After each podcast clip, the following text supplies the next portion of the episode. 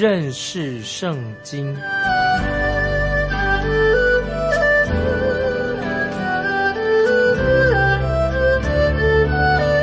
认识上帝的话，把上帝的话带到全世界。本节目是由认识圣经机构和环球广播电台联合制作，欢迎收听。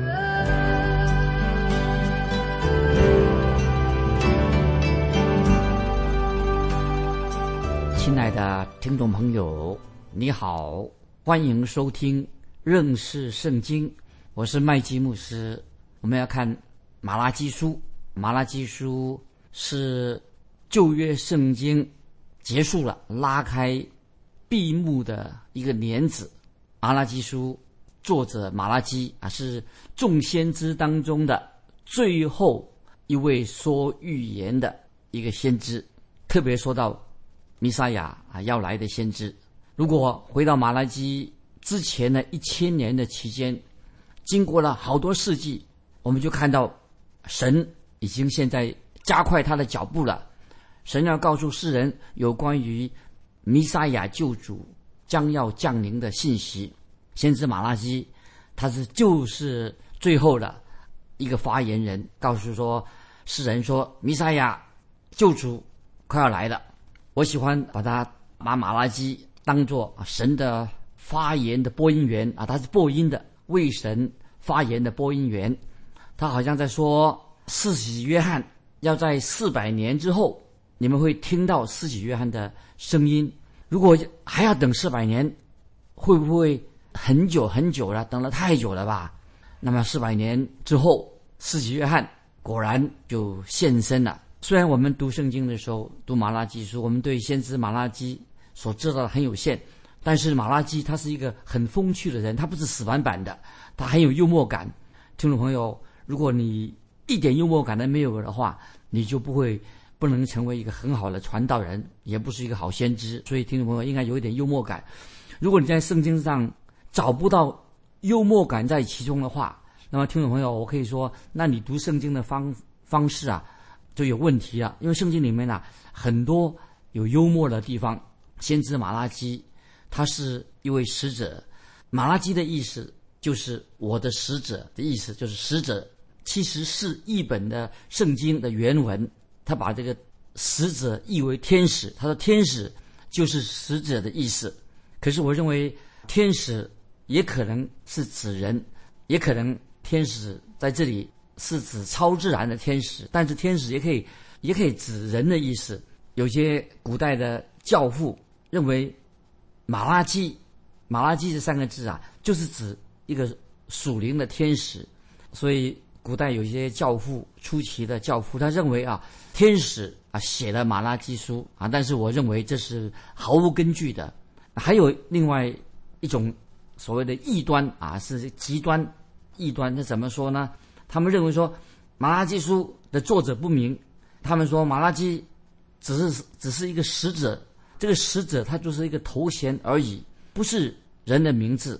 但是听众朋友，至少我们。可以知道，总之我们对马拉基这位先知所对他所知的背景啊，知道有限，等于说我们对天使的认识其实也很有限啊，听众朋友，所以我们对马拉基的认识当然也是有限。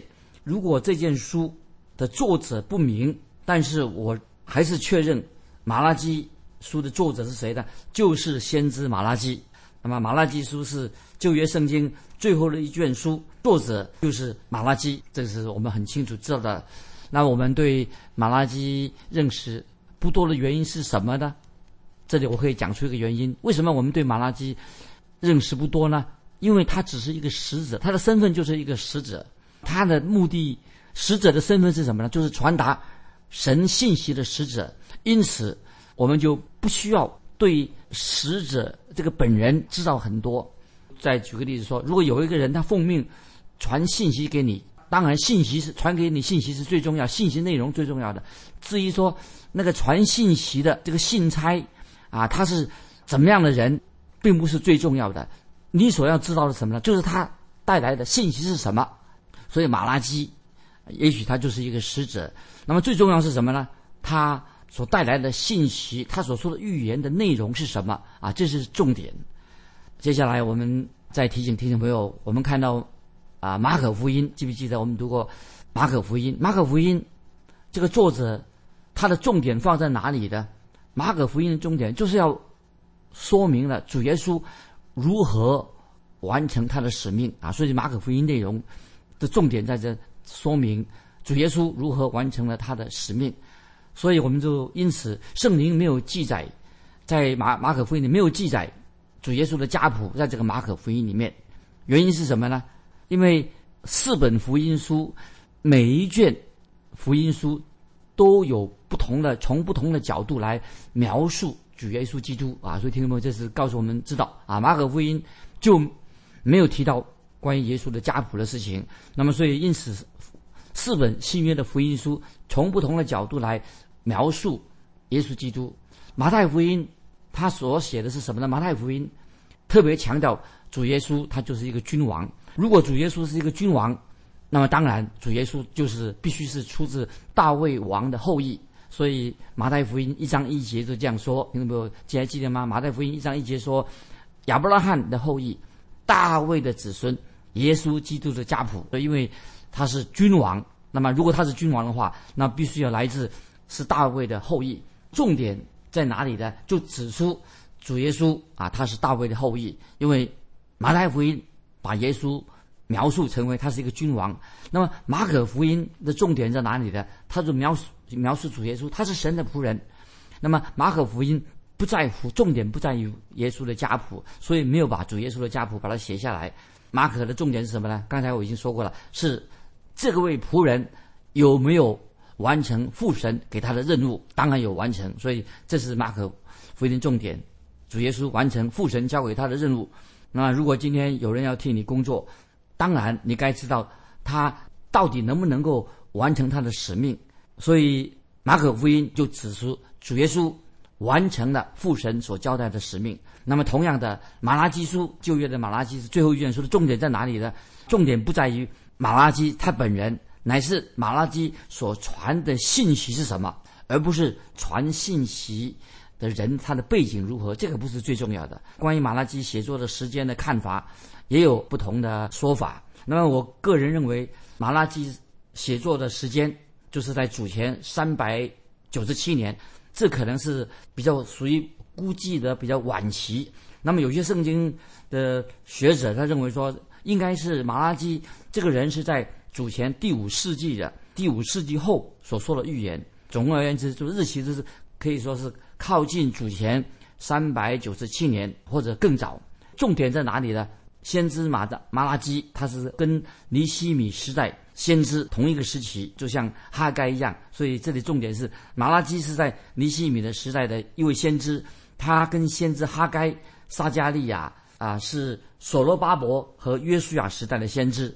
这是知道让听众朋友可以了解这个重点，最重要是什么呢？马拉基是尼西米时代的先知，那么这里再强调，马拉基是先知书当中最后一个做结论的人，就像尼西米这个人啊，尼西米他是旧约历史历史书当中他做结论，所以这里再强调说，马拉基书在是先知书当中他是最后一个做结论的人，尼西米呢？啊，他是旧约历史书当中的做结论的人，那这样听众们就可以明白的。马拉基他也可能是在尼西米做省长的时候，或者做省长那个时候稍微时间后一点，他出来说预言的。那么前面刚才我们强调马拉基他的身份就是一个使者，最重要的是什么？他所传讲的信息内容乃是重最重要的。马拉基他自己他用使者这个名称，这个名称用了三次。也三次提到其他的使者，那么这个也是一个重点，很有意义。这里要做对马拉基先做一个简单的重点的简介。第一，在马拉基书第二章七节怎么说呢？他称立位人是耶和华的使者。为什么这样说呢？马拉基书二章七节说，祭司的嘴里当存知识，人也当由他口中寻求律法，因为他是。万军之耶和华的使者，这特别强调使者。马拉基书二章七节，这里就提出使者的身份。这里指出他就是一个见证人，也见证什么？就是每一个教导神话语的人，可以说都是耶和华的使者。现在要翻到启示录，回忆这个启示录中，神给七个教会传讲信息。在启示录第二章一节，听众朋友翻到启示录第二章一节，想想看，神给七个教会的信息什么呢？二章一节启示录说，你要写信给以弗所教会的使者。这里很清楚的，所指的使者，当然就是指教会，是指教会的使者，不是什么超自然的。的那个灵体的天使，这里不是，就是简单的说，这个使者就是指人，或者说指教会的啊传道啊教会的牧师。那我个人做牧师已经做了很久了，我喜欢有人称呼啊称为叫我叫麦基牧师，但是我也喜欢哈有人称牧师称为使者，称为使者也很好啊，是神的使者，这种说法也很好。那么我对牧师这些称呼，有人对牧师。有一些其他的啊，有一些别的称呼，但是我不知道为什么不用使者来称呼牧师，因为用使者来称呼牧师，我认为也很好，哎，不需要用其他奇奇怪怪的称呼啊，用使者来称牧师也很好。这里再强调第二个重点在哪里呢？马拉基就宣告说，就在马拉基书三章一节啊，马拉基作为一个重要的宣告说，施洗约翰是。耶和华的使者来到世上啊！这是现在要听众朋友特别提到关于指向施洗约翰，他是以耶和华的使者来到世上。我们看马拉基书三章一节：“万军之耶和华说，我要差遣我的使者在我前面预备道路。”这里很清楚，马拉基书三章一节：“万军之耶和华说，我要差遣我的使者。”在我前面预备道路，所指示谁的？就是施洗约翰。施洗约翰等于就是新约的马拉基，施洗约翰就完成他继续的马拉基旧约马拉基还没有完成的使命。所以马拉基书三章一节说到施洗约翰，他要继续完成啊先知马拉基他还没有完成的使命。第三啊马拉基的另外一个重点，马拉基曾经有三次提到。使者，这个使者是指谁呢？就是提到这个使者就是耶稣基督。所以在马拉基书三章一节怎么说呢？啊，听有没有注意？马拉基书三章一节这样说：你们所寻求的主必忽然进入他的殿，立约的使者就是你们所仰慕的，快要来到。经文非常重要。马拉基书三章一节说：你们所寻求的主必忽然。进入他的殿，立约的使者就是你们所仰慕的，快要来到。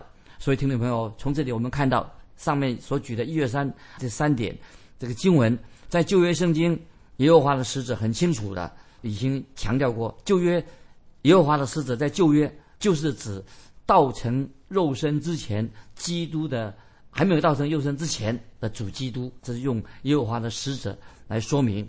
所以，听众朋友，你就。因此你就明白的。我特别强调说，《马拉基书》是我读圣经当中啊，可以说是最喜欢的一卷书，最喜欢的。当然，我也同时喜欢其他的六十五卷书，但是我很喜欢《马拉基书》啊这卷书。其他六十五卷书我也很喜欢，原因为什么？因为马拉基这个人啊，很幽默，他必须要马拉基这个人，他必须要要有幽默感，因为当时他面对什么那些啊。很麻烦的群众啊，就是以色列百姓很麻烦，所以先知马拉基特别用这种问答的方式，用一问一答的方式啊，来写这个马拉基书。他首先马拉基就指出，神先说到神对以色列做宣告，神对以色列百姓做质问或者宣告，然后呢，啊，先知马拉基就是用很讽刺的，等于说笑话讽刺的口吻啊。来代替以色列百姓来回答问题，从这里可以看出，神来问以色列百姓，质问以色列百姓。那么以色列百姓他们怎么回答呢？从他们的回答当中看出，以色列百姓他们的心里面很自大、很放肆，甚至很傲慢。但是先知马拉基他也有从神而来的，给以色列百姓给他们一个好的答案。所以神透过先知马拉基。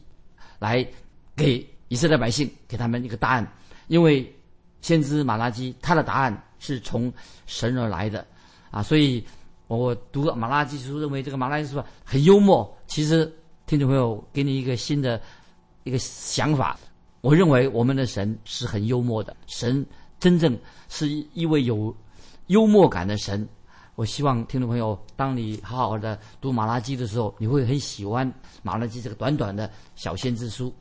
那么马拉基这个先知啊，他要处理的问题跟尼西米所要处理的问题是相同的啊，所以马拉马拉基他要处理当时以色列百姓的问题，跟尼西米他处理的问题是相类似的，就显明了先知马拉基他的预言的时期跟尼西米他同一个时期的，他们所。处理的第一个问题是什么呢？第一个问题就是关于当时的圣殿里面的祭司不洁净，这是个很重要的问题。做祭司当然要圣洁，他不圣洁。第一个问题处理的问题啊，关于是祭司不洁净，这是第一个问题，在马拉基书里面要处理。第二个问题是什么呢？是讲到当时以色列百姓跟外邦人通婚，就是婚姻问题。当时的以色列百姓他没有跟以色列人结婚，跟外邦人通婚。以及他们以色列人竟然把自己的以色列的妻子跟他们离婚啊！因此神就要严厉的惩罚他们，讲到他们的婚姻问题、离婚问题。那么很多人要是对我说：“哎，麦基牧师，你要不要讲一些关于离婚的信息？”那其实听众朋友，你可以读马拉基书，马拉基书里面就提到关于这个离婚的的问题。马拉基书还讲到第三个问题，就是是是什么呢？就是指出以色列百姓忽略了神给他们的诫命，要他们奉十一奉献，叫他们给神的十一奉献以及献祭，就是以色列百姓忽略了这件事情啊！所以听众朋友，我可以确定的说，今天有人在奉献上啊，不晓得听众朋友你你会不会有也有这样的了解？今天有人在十一奉献上不诚实，也许听众朋友。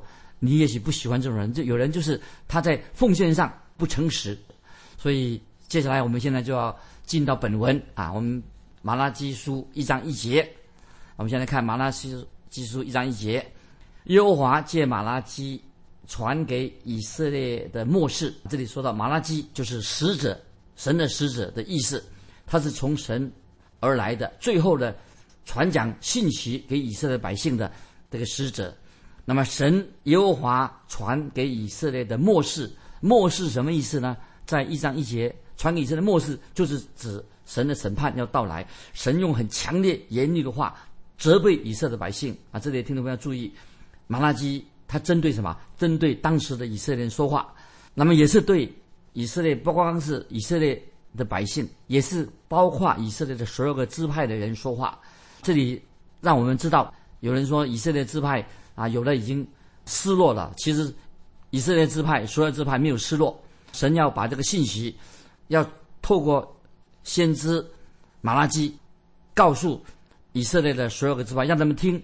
那么，包括这些已经回到故土、回到从巴比伦回到故土的这些渔民，也包括各个支派的人 啊。虽然人数不多，但是神对就是针对所有的以色列所有的支派，对他们说话。马拉基在这里所传讲的信息，不管是那些已经回归到以色列本土的，还有那些没有回归的人，神都要对他们说话，透过先知马拉基对他们说话。所以从尼西米书当中，我们也看到，就是当时尼在尼西米那个时代，以色列百姓他们是来来去去，他们也互相通宵，有了回到啊他们原来的故故居故土，回到。回到应许之地，有些人没有回来，但是他们都是彼此的互通啊消息的啊，所以这里很清楚让知道，在以色列这个地图上面，那被掳的为为奴的，以前还没有回归的人，他们互通消息的啊，互相通消息的，所以所有的这派都可以听到这样的消息。那接下来我们要进到马拉基书一章二三两节，这两个经文很重要，我来读。第二、第三节说，《马拉基书》第一章，耶和华说：“我曾爱你们，你们却说你在何事上爱我们呢？”耶和华说：“以扫不是雅各的哥哥吗？我却爱雅各，勿以扫，使他的山岭荒凉，把他的地业交给旷野的野狗啊！注意马拉基这里的信息，用一个很特别的的方式做开头。他说：“耶和华说，我曾爱你们。”听众朋友，你认为这些百姓怎么样来回应神呢？有些以色列百姓，刚才已经说过了，已经回到了应许之地。那么在尼西米时代啊，他们也已经也要重建，不但啊重建了圣殿，也重建了耶路撒冷围墙的事情上。当然，他们建造圣殿或者建造。耶路撒冷城墙上会受到那些挫折阻碍，但是我们可以清楚的看到，以色列百姓回归的百姓啊，其实他们生活哈过得很好，因为圣殿已经重建好了，也在圣殿里面啊敬拜，遵守一些仪式。他们看表面上看起来很顺利，但是这些以色列百姓回归的以色列百姓啊，仍然什么心里面不诚恳啊，不诚恳，讲话的时候啊很油腔滑调，还会说风凉话。所以在刚才我们读的马大基书一章二节，他们就这样说：耶和华说，我曾爱你们，但是他们竟然回嘴向神回嘴说：你在何事上爱我们呢？哦，他们对神回嘴，所以听众朋友很难相信这些百姓竟然敢啊对神回嘴啊，就等于跟神争吵一样说：他说你在哪里看出神你爱我们呢？那听众朋友，会不会今天有些基督徒也会有时遇到挫折的时候，他们就直问神？也许今天有些基督徒说：“你看，今天发生在我们身上的事，怎么能说神是有爱的？神爱我们呢？”神从马拉基书一开始，就有人就等于质问说：“发生在我们身上的这些事情，怎么能说神爱我们呢？”神就对以色列百姓很清楚的说：“神爱他们。”神注意。那么，听众朋友，神告诉以色列百姓说，神曾经爱他们。那么，听众朋友，我们要花多少时间才能够了解啊？发现说，神的确是爱我们人呢？当听众朋友你读《生命记》的时候，我们也看到啊，摩西跟以色列百姓在旷野啊漂流了四十年。那么，有人说，你看，摩西跟那些以色列百姓在旷野漂流四十年，要相信神的确。爱他们呐，很难相信吧？神怎么爱他们呢？神说：“耶和华喜悦你的列祖，爱他们，从万民中拣选他们的后裔，就是你们，就像今日一样。”这是《生命记》十章啊十五节这个重点这个经文。那么神要印证他自己所说的话。这里在马拉基书，我们回到马拉基书一章二三节，神这样说：“以扫不是雅各的哥哥吗？”我却爱雅各，物以扫，使他的山岭荒凉，把他的地业交给旷野的野狗。这是神在这里透过先知做一个宣告，因为这些以色列百姓他们质问神，怀疑神对他们的爱，所以神特别提醒他们，要让他们想想回想他们的国家，他们的起源是什么。所以根据创世纪二十五章二十二二十三节，听众回忆看创世纪二十五。章二十二、二十三节就记载到雅各跟以扫他们是双胞胎，神一开始就写明这个双胞胎他们有差异，但是在一千五百年之后，这里很清楚的宣告，这里神清楚的宣告，神爱雅各。那这里听众朋友也许引引起我们出一个问题：那神为什么爱雅各？他为什么不爱以扫呢？那么曾经有一个有位学者。有一位学者，他的上课的时候，有位学生就问这个问题：他说：“老师，为什么神恨以扫呢？爱雅各呢？”那么这个圣经老师，这个学者，他也回答他的学生说：“我也不太清楚，很难回答。但是我的问题啊，那个老师就是他在说，为什么神爱雅各？神爱雅各，这才重点。所以听众朋友，问题的重点，真正的问题是什么呢？神为什么？”爱雅各，爱以色列。这里听众朋友，我们知道，因为神从来没有这样说，对雅各说他爱他。直到雅各和以扫他们两个两兄弟，后来变成一个大国，经过了很多很多年之后，神才对雅各对以色列说他爱他。所以神说他爱雅各，因为神已经明白雅各的心。那么神知道雅各他渴慕神，但是以扫。他没有渴慕神，不是如此。所以经过了一千五百年以后，神在马拉基书当中就显明了啊，他的内心所想的。听众朋友，我们要知道，爱跟恨，爱跟恨跟爱物之间差异在什么呢？差异在哪里的？以扫他的后裔，他的后来成为一个国家，就是以东；雅各他的后裔所出的国家，成为的国家就是以色列。这个两个国家当然是不一样。我们可以看到，证明雅各他是爱神，那么神也爱雅各。神厌恶以扫，这里很清楚的，这分别了。神爱人，也告诉我们说，神也厌恶人。神爱恨很分明的，因为神不能够只有爱没有恨。就是像我们有人说，爱恨一线间。如果神是爱善，那么神一定会恨恶罪恶，没有中间路线。所以我们因此，我们看到以色列的历史里面，以色列的历史、雅各的历史跟以东的历史完全不同。因为神说的很清楚，说以扫他是他的生命的见证是邪恶的，他是过了罪恶的生活。那么，所以神认为以东是恶的。那么神这样说。是非常公平的之间的关系。今天听众朋友，我们就分享到这里。听众朋友，欢迎你来信分享善与恶之间有些什么样的不同。欢迎来信分享你个人的想法，善恶之间区别在哪里？来信可以寄到环球电台认识圣经麦基牧师收。愿神祝福你，我们下次再见。